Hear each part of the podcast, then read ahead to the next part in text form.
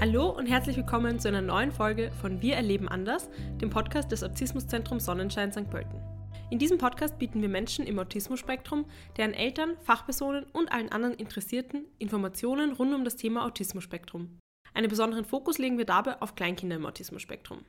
Autismus ist ein unglaublich vielschichtiges Themengebiet. Daher freuen wir uns darauf, in diesem Podcast verschiedene Gesichtspunkte zu hören und zu besprechen, um unser, aber auch Ihr Wissen über das Autismusspektrum zu erweitern. Vorneweg ist uns wichtig zu betonen, jedes Kind ist einzigartig und jede Situation muss individuell betrachtet werden. Daher können und wollen wir mit diesem Podcast natürlich keine Therapie ersetzen, sondern grundlegende Informationen und Tipps mit unterschiedlichen Interviewpartnerinnen besprechen und mit ihnen teilen. Der Kindergarten. Eine Zeit, in der viele von uns ihre ersten bleibenden Erinnerungen geschaffen haben und sich auch heute noch gerne zurückerinnern. Die meisten denken dabei wahrscheinlich an Nachmittage im Garten, Basteln, Turnen, Musizieren und vor allem an spielende Kinder.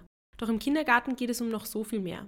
Kinder lernen im Kindergarten. Wir lernen dort das soziale Miteinander mit anderen Kindern und das Verhalten in einer Gruppe.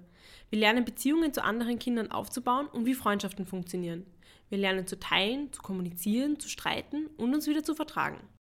Die Zeit im Kindergarten lehrt uns außerdem, uns an bestimmte Regeln zu halten, damit ein gemeinsames Miteinander funktionieren kann. Wir finden neue Bezugspersonen und verbringen zum ersten Mal Zeit ohne unsere Eltern. Für Kinder im Autismus-Spektrum, die Schwierigkeiten in der sozialen Interaktion und Kommunikation aufweisen und zum Beispiel Spezialinteressen zeigen, kann der Kindergarten ein umso wichtigerer Lernort sein. Er kann sie aber auch vor große Herausforderungen stellen, vor allem dann, wenn sie nicht die geeignete Unterstützung erhalten. In der heutigen Folge wollen wir daher über die möglichen Schwierigkeiten im Kindergartenalltag sprechen und uns einen Überblick über die verschiedenen Unterstützungsmöglichkeiten verschaffen, um Eltern bei der Wahl eines geeigneten Kindergartens zu unterstützen.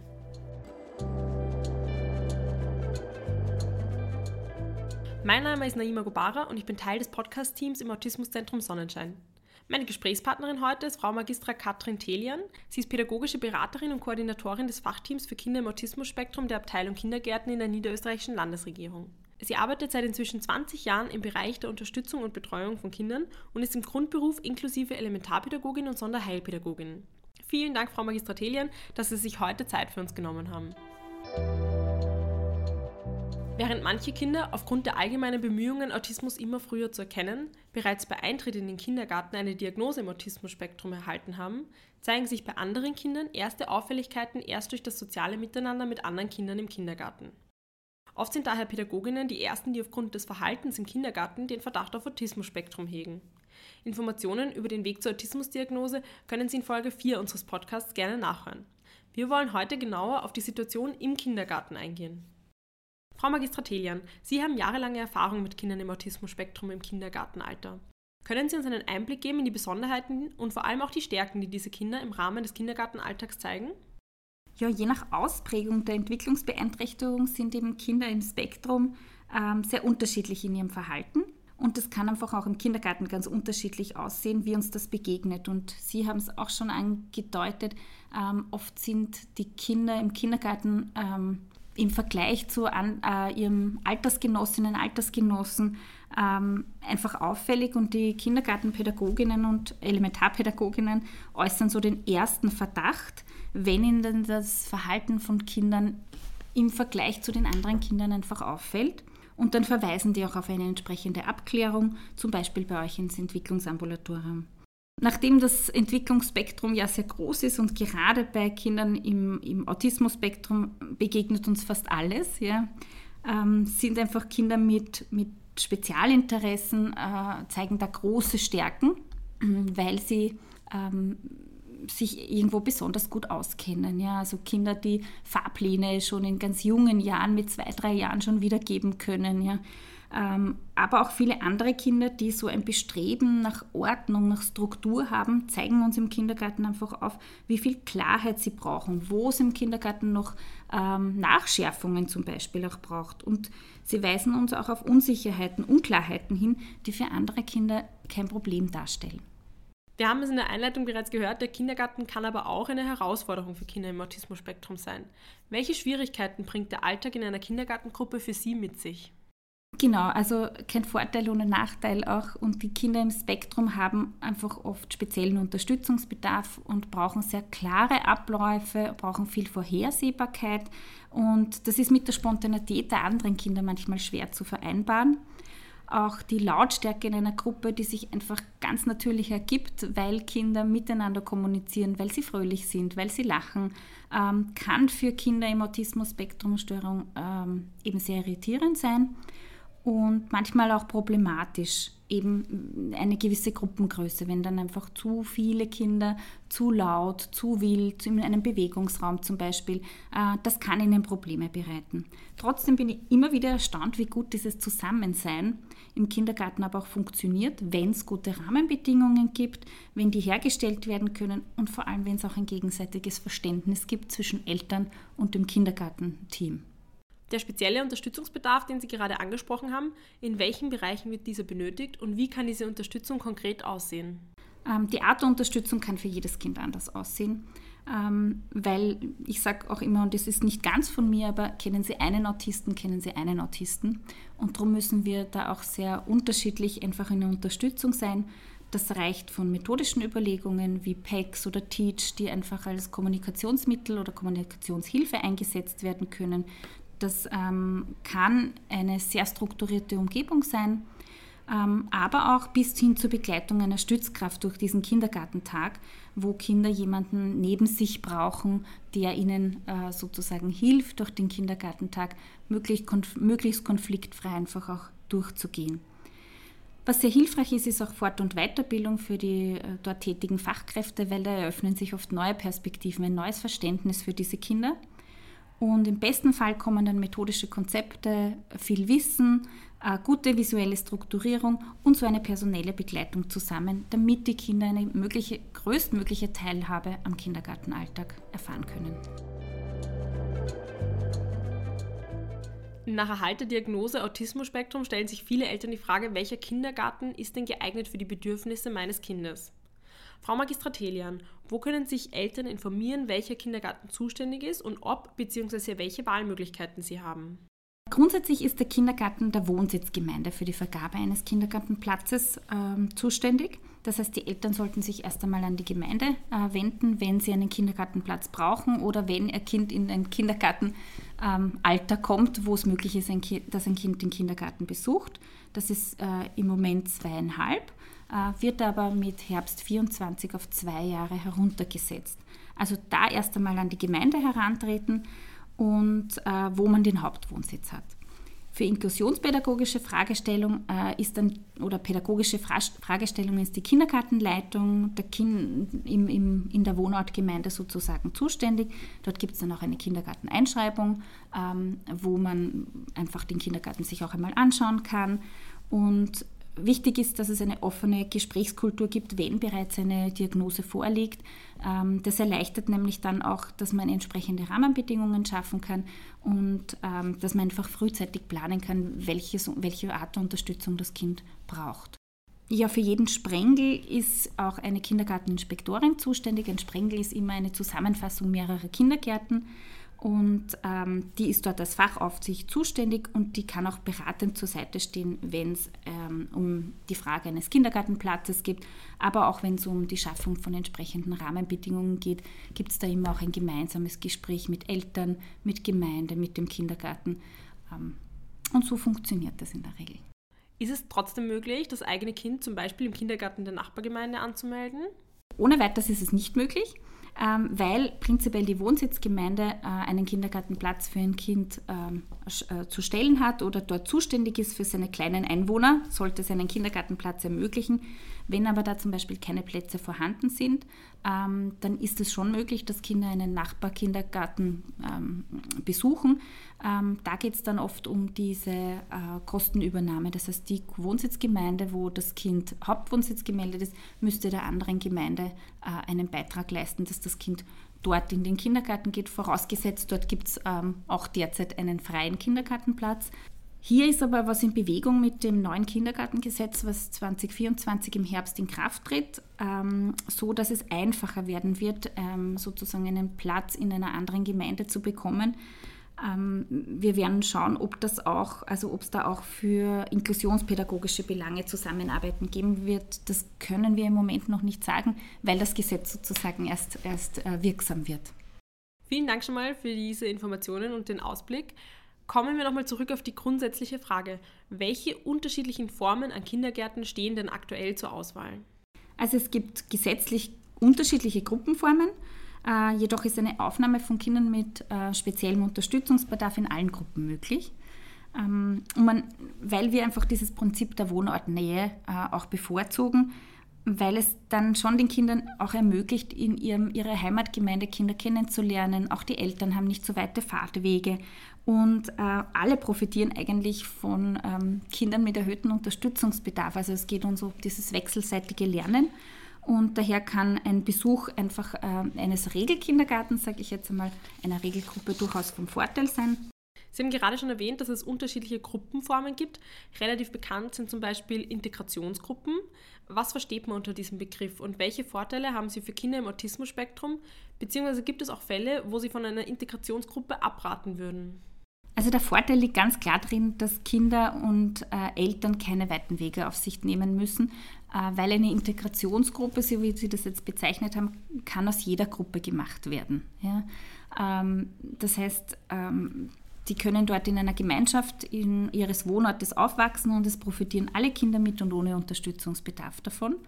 Ähm, dazu ist es nur notwendig, dass dann eine Stützmaßnahmenvereinbarung gemacht wird, äh, wo festgelegt wird, welche Art der Unterstützung soll diesem Kind zuteil werden, welche Anwesenheitszeiten werden vereinbart, wie schaut der Besuch in den Ferien aus. Also solche grundsätzlichen Dinge werden in so einem Gespräch festgelegt. Ähm, und ich würde eigentlich ähm, nie davon abraten, äh, dass ein Kind in, in, in einer Heimatgemeinde untergebracht wird. Für manche Kinder kann so eine Gruppe sehr, sehr gut passen und andere, Gruppen, andere Kinder sind äh, sehr schnell überfordert und würden viel, viel, viel kleinere Gruppen einfach brauchen. Aber das muss man sich sehr genau anschauen, welchen Bedarf hat ein Kind und wie kann der Kindergarten diesen Bedarf möglichst abdecken. Eine kleinere Gruppengröße würden ja zum Beispiel HPI-Gruppen bieten, also heilpädagogisch integrative Gruppen. Welche Vor- bzw. vielleicht auch Nachteile bieten diese Ihrer Meinung nach? Ja, also gesetzlich verankert ist auch eine heilpädagogisch integrative Gruppe und der Vorteil liegt meines Erachtens in zwei Bereichen. Also erstens beträgt dort die Gesamtzahl der Kinder eben nur bei 15 Kindern. Davon sind vier bis fünf Kinder äh, mit ähm, hohem oder höherem Unterstützungsbedarf. Und der Vorteil ist auch, dass es dort eine inklusive Elementarpädagogin immer vor Ort gibt, die gemeinsam mit einer Normal-Elementarpädagogin und einer Betreuerin diese Gruppe leitet. In solch einer Gruppe gibt es aber natürlich, und das ist ein bisschen ein, ein Hinkebein, einfach viel, viel mehr Kinder mit erhöhtem Unterstützungsbedarf, eben wie ich gesagt habe, vier oder fünf Kinder. Ähm, das heißt, auch so eine Gruppe kann dann auch an ihre Grenzen kommen, obwohl sie eine geringere Gruppenzahl hat. In Niederösterreich gibt es auch Stützkräfte im Kindergarten. Das sind zusätzliche Personen, die das Kindergartenpersonal bei der Förderung von Kindern mit speziellem Unterstützungsbedarf unterstützen. Haben Kinder im Autismusspektrum ein Anrecht auf eine Stützkraft und kann diese dann das Kind in jedem Kindergarten begleiten? Ein Anrecht auf eine Stützkraft äh, gibt es leider nicht. Das würde natürlich vieles erleichtern, wenn wir da einen Rechtsanspruch hätten. Aber die Bereitschaft, eine so eine Person einzustellen, wenn ein Kind das braucht, ist in vielen Gemeinden sehr, sehr hoch, weil ihnen einfach die Kinder und die Eltern sehr am Herzen liegen und die Gemeinden da die, die Eltern einfach gut unterstützen wollen. Äh, trotzdem muss man sagen, dass einfach gerade für Inklusion noch viel Unterstützungsarbeit geleistet werden muss, damit das tatsächlich überall Platz greifen kann. Je früher wir anfangen können zu suchen, eine geeignete Person nämlich auch zu suchen, das gerade für Kinder im Autismus-Spektrum-Störung ähm, schon, ein, schon eine herausfordernde Aufgabe auch ist, diese Kinder zu begleiten. Ähm, das heißt, da muss auch die Chemie oft passen dass je früher wir das suchen können und beginnen können, umso reibungsloser klappt dann auch der Kindergartenstart und die Kindergartenzeit. Aktuell, und das soll eine Einladung sein, suchen wir auch immer wieder Stützkräfte und ähm, Betreuerinnen, die diesen wirklich sehr schönen, äh, sehr schöne Arbeit im Kindergarten einfach tun wollen.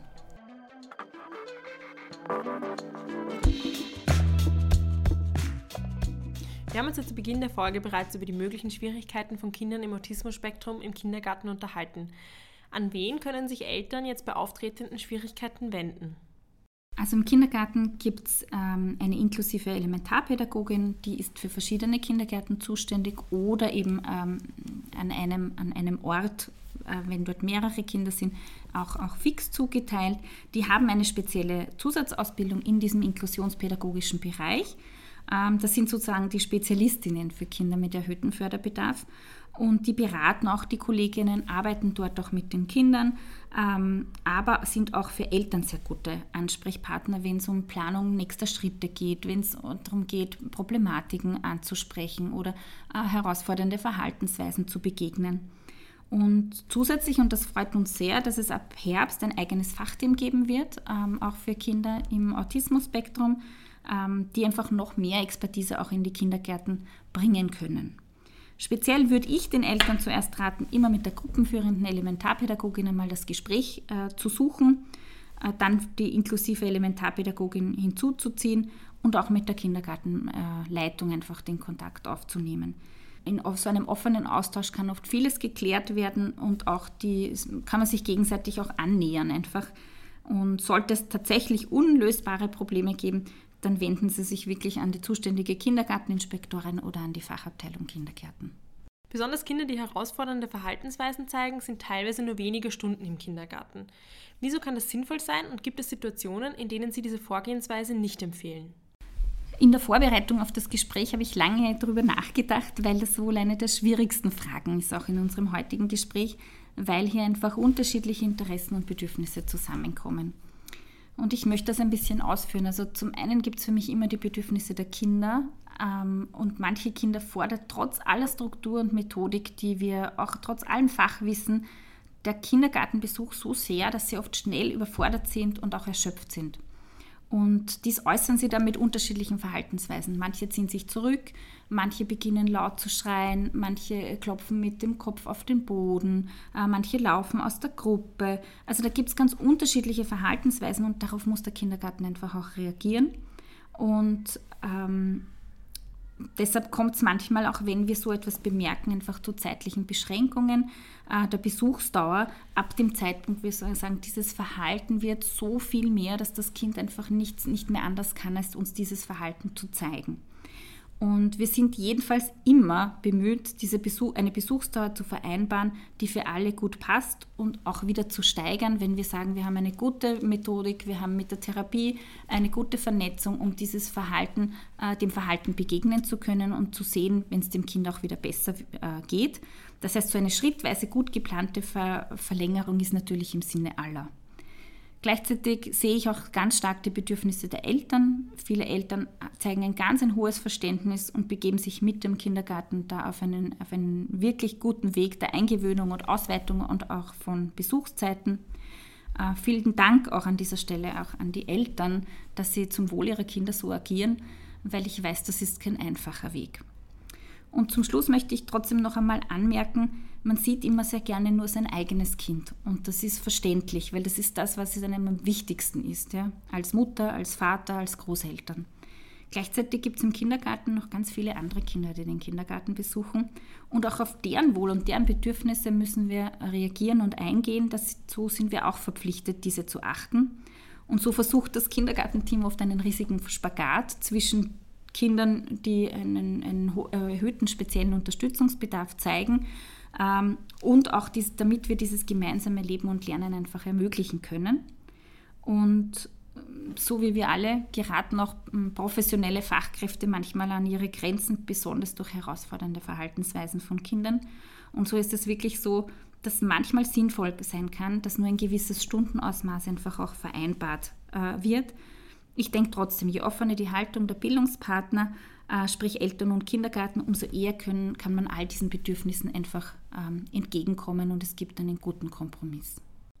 Eine kurze Nachfrage, weil Sie äh, die Bedürfnisse der Eltern, die sich eine längere Betreuung im Kindergarten wünschen, erwähnt haben. Kann man da pauschal abstecken, welche Voraussetzungen ein Kind erfüllen muss, damit eine längere Betreuung, also wir reden da in etwa von vier Stunden am Stück, gewährleistet werden kann? Und was würden Sie betroffenen Eltern in dieser Situation raten? Ja, auch das ist tatsächlich schwer zu beantworten, nämlich was ein Kind erfüllen muss, weil die Kinder sehr unterschiedlich sind und ähm, da verstehe ich den Wunsch der Eltern nur zu gut, weil ich der Ansicht bin, dass allen Kindern größtmögliche Teilhabe am Kindergartengeschehen ermöglicht werden soll. Aber diese unterschiedlichen Verhaltensweisen fordern einfach unterschiedliche Betrachtungen und gerade Familien mit schwer ähm, betroffenen Kindern brauchen unbedingt Zeit, um Kraft zu tanken, um Erwerbstätigkeit nachzugeben, um Haushaltsführung einmal zu erledigen oder auch einmal nur da zu sitzen und in Ruhe einen Kaffee zu trinken. Ja. Ähm, dennoch schaffen Kinder einen längeren Kindergärtenbesuch manchmal einfach wirklich erst schrittweise. Ähm, mit, mit sehr kleinen Ausweitungen der Zeiten.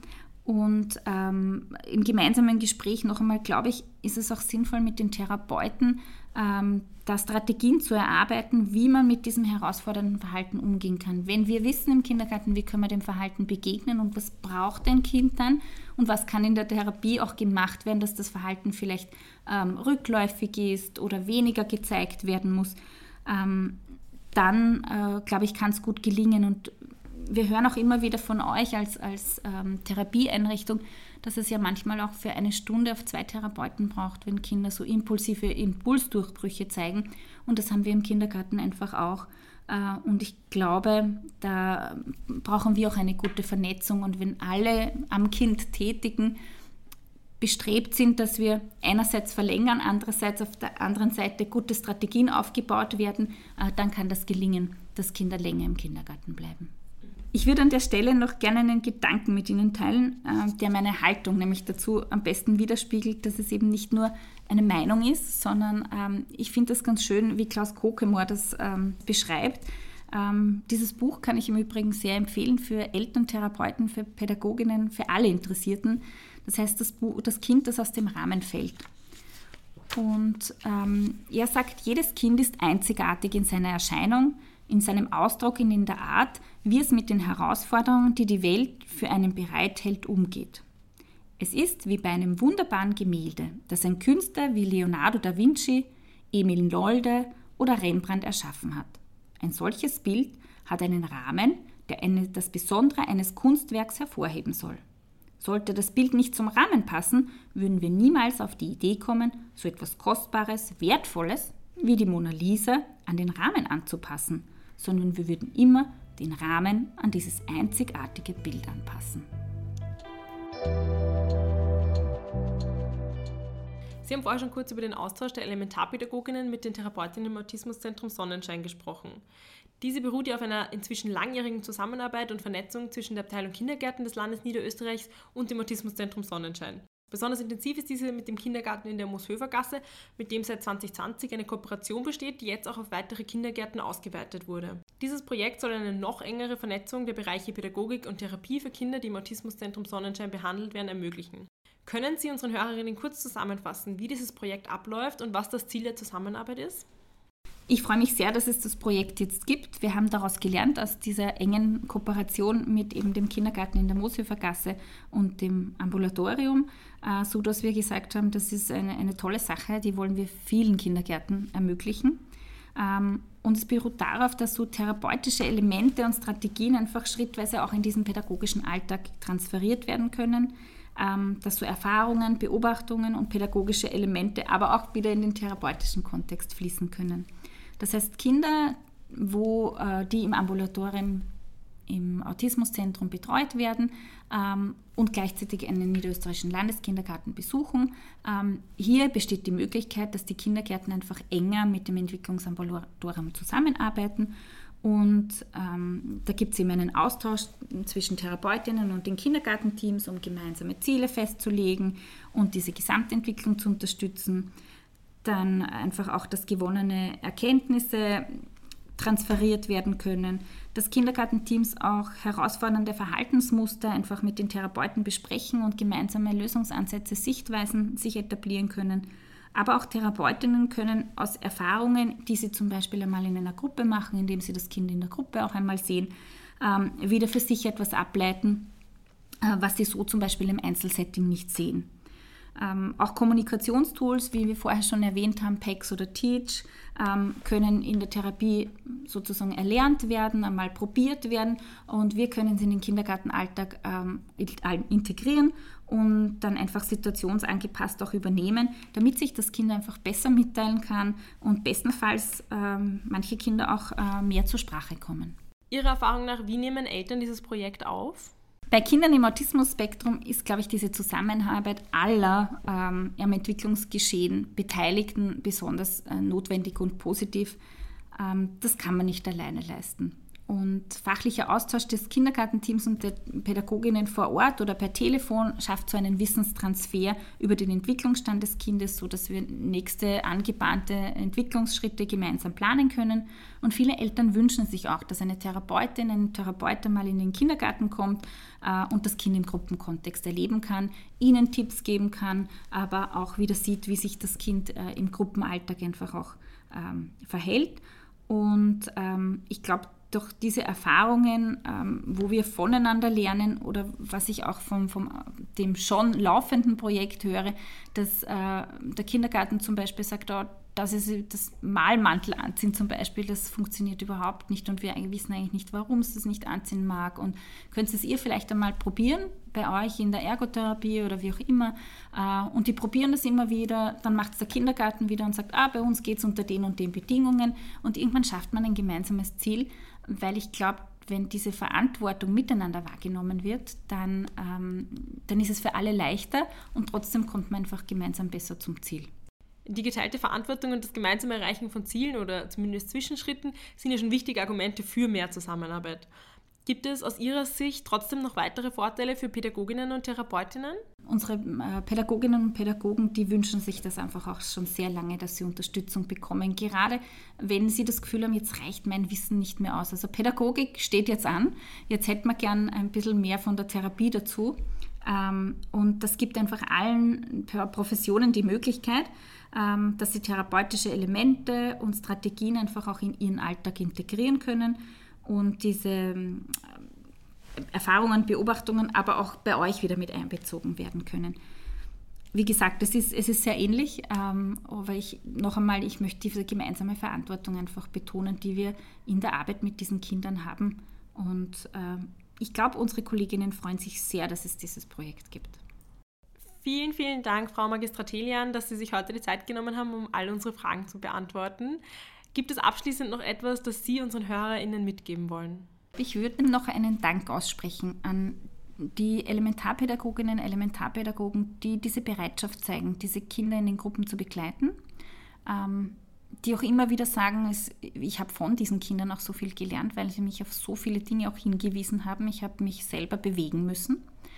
Äh, und gleichzeitig auch an, an die Eltern, die unsere Kinder anvertrauen. Das ist gerade, man wünscht sich eigentlich nur, dass sein Kind unter Anführungszeichen ähm, so ist wie alle anderen. Und das fällt dem Autismus-Spektrum ganz, ganz schwer zu sehen, glaube ich, dass mein Kind so nicht ist und mit vielen Dingen, viele Dinge, die andere Kinder in diesem Alter können, noch nicht können zum Beispiel. Äh, und da ist es umso schwerer, ein Kind, glaube ich, loszulassen, auch von zu Hause und zu sagen, die macht das gut dort oder derjenige kümmert sich. Und da ist es auch ein, ein großes Dankeschön an diese Bereitschaft, dass Sie uns auch Ihre Kinder anvertrauen, in dem Bewusstsein, dass wir das Beste für Ihr Kind wollen und dass wir äh, uns sehr freuen, wenn viele Kinder auch im Autismus-Spektrum-Störung unsere Kindergärten besuchen.